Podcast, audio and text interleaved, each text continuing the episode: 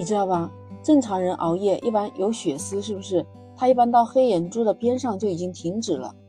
但如果你发现黑眼珠子上面已经有新增的血管，那个红血丝了，那就要引起注意了。欢迎收听简化生活，我是主播 Lisa。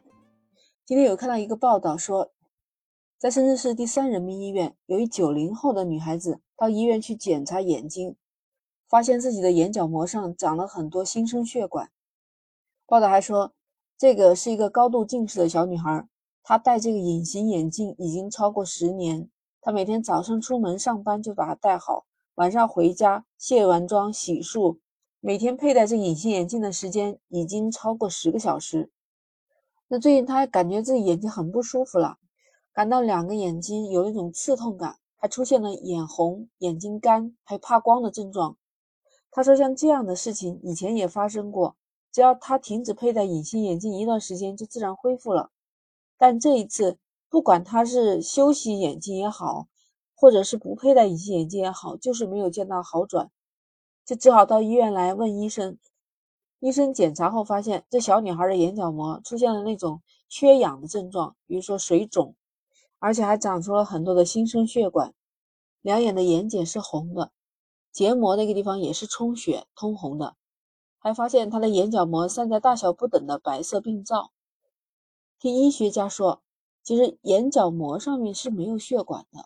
那这小女孩眼角膜上爬满的新生血管，是因为她有炎症，还有因为缺血缺氧啊，导致那个血管内皮的那些生长因子就放大了，就产生了一些坏的血管。那坏的血管又从她的眼角膜边缘就开始蔓延到眼角膜的中间。其实你知道吧？产生这种新的血管，可能就会引起很严重的后果，甚至会造成失明。小女孩在医院确诊之后，医生建议她必须立刻停止佩戴隐形眼镜，还开出了相应的药物。经过三次治疗，她的病情明显好转了。但医生还是提醒我们，每天佩戴隐形眼镜的时间不能超过八个小时。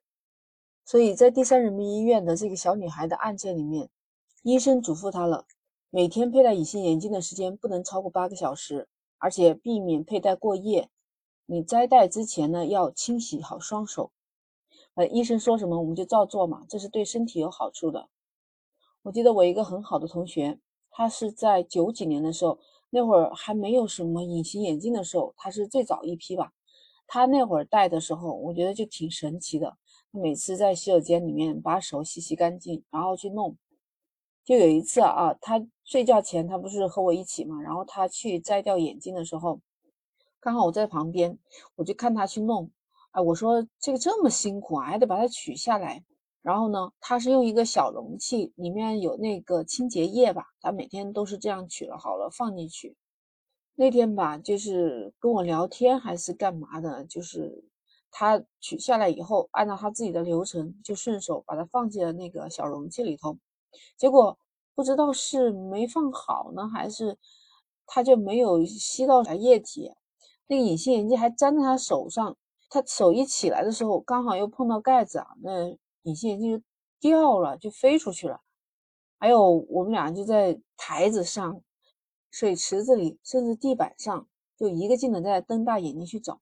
你想吧，他本身是已经取掉了另外一只的，所以他现在两个眼睛是有近视的，他看都看不到，他要去找他那个隐形眼镜。那我本身我也。我也不知道他的隐形眼镜长啥样，因为我也是第一次见到，他挺好奇的。哦，幸好他还找到了，在那个白色的池子的那个地方，可能不太明显，一一点点，真的，真的好小一点点，所以还算幸运吧。所以我那会儿开玩笑说，还好你没有成为一个独眼女孩。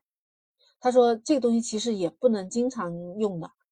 他就跟我讲过，他之前刚刚开始戴这个隐形眼镜的时候，每次戴一个要花上好几个小时才戴上去，真的很费劲，很费劲的。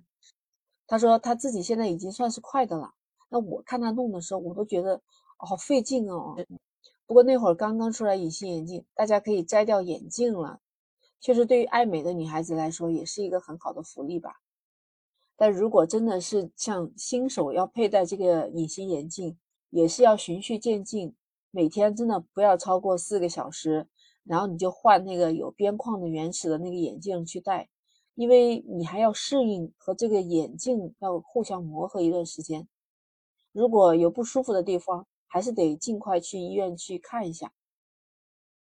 如果出现了眼红、眼睛痛，还有怕光、流泪呀，那就不要戴隐形眼镜了，去医院看医生。我们的眼睛坏了，真的就是不可逆的。不知道你身边也有这样的小故事吗？欢迎在评论区留言。那我们今天就聊到这儿，记得点击订阅、关注“简化生活”。如果可以的话，请给我的专辑来个五星好评，这个对我来说非常重要。原创不容易，有你的好评，我会坚持更新下去。那我们今天就聊到这儿，下期再见。